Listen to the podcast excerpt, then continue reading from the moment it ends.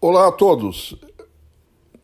Cleiton, Gastal, participantes da mesa, né?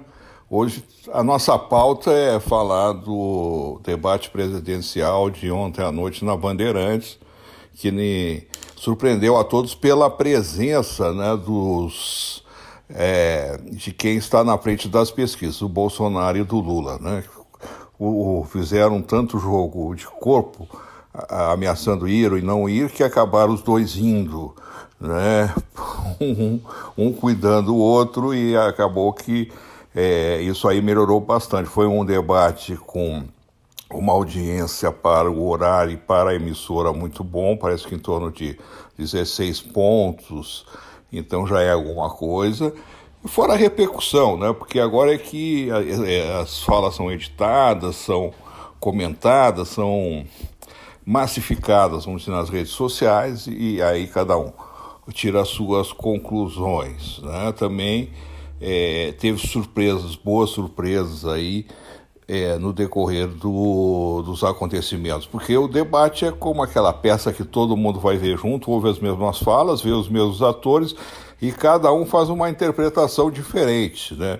Com, às vezes completamente antagônicas, mas nas pesquisas aí de é, com grupos de, de, indecisos e quem ia votar em branco. É, a conclusão acho que, que chegou, que, é, que chegou meus institutos de pesquisa e outros que acompanharam as redes sociais, é que a, a grande vencedora, assim vamos dizer, do debate foi a Simone Tebet, a senadora Simone Tebet, né, que apareceu muito bem. Né? Não é surpresa para quem tinha visto a Simone Tebet na, na CPI é, do coronavírus, lá no. e das vacinas lá no Senado. Até eu falei na época que ela poderia emergir dali algumas figuras ou uma ou outra figura para como alternativa né, de candidatos a presidente da República. A Simone custou muito ser lançada, né? Se vocês acompanharam também todos os rolar internos dos partidos, mas ela confirmou pelo menos uma expectativa que eu tinha sobre ela. Ela tem um, um bom desempenho, né? E é uma pessoa que mostra coragem. Hoje atacou o Bolsonaro e o Lula de uma maneira com elegância, mas ela, ela foi marcante em suas falas.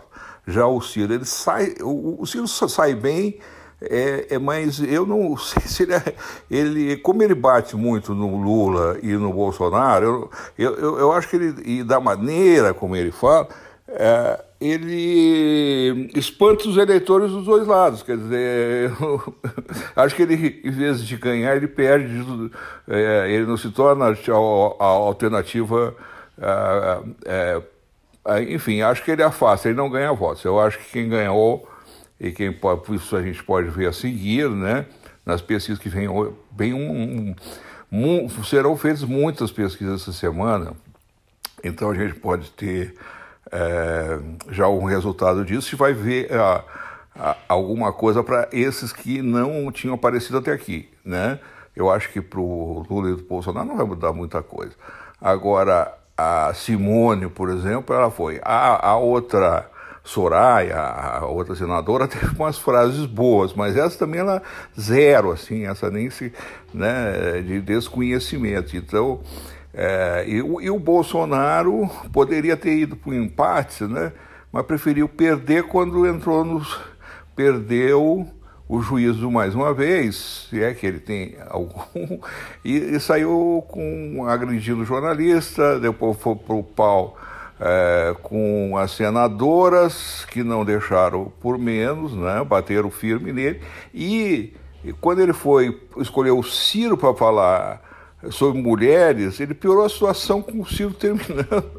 E o Ciro, Ciro está meio complacente assim com ele, terminou com o Ciro dizendo que ele corrompeu as suas mulheres, né? E assim, enfim, é uma fase extremamente forte. Então, Nesse ponto aí, o, o, foi muito negativo, claro, para o Bolsonaro.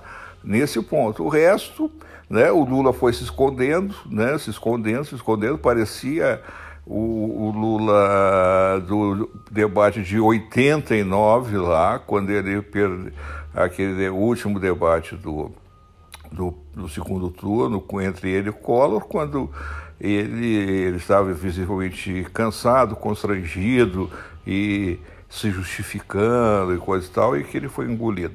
Agora, ontem não foi porque o Bolsonaro ajudou, porque ele, na verdade, ele fez, ele começou a falar de números, números, números, números e, e não se defendeu, principalmente no tema de corrupção, ele praticamente não se defendeu, né?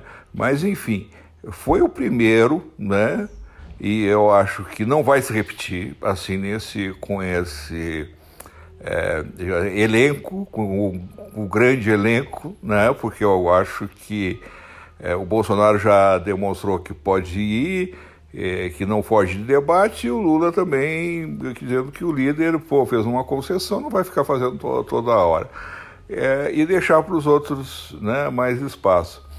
Enfim, eu acho que é, no fim foi um bom espetáculo né? Eu acho, por quem gosta de política e coisa e tal, é, viu coisas novas ali. A única coisa que não é nova é o novo. O novo é o Fernando Henrique 30 anos atrás. Falou em privatizar e privatizar e privatizar. É a pauta de 94, não é de 2000. É, é claro que ele falou um pouco de, de carbono, etc. E, e, essa nova economia quis falar, mas não tanto. Ele, ele fez uma certa era aquela insistência na questão das, do, do, das maravilhas da iniciativa privada e das privatizações. O novo é muito velho. É, um grande abraço.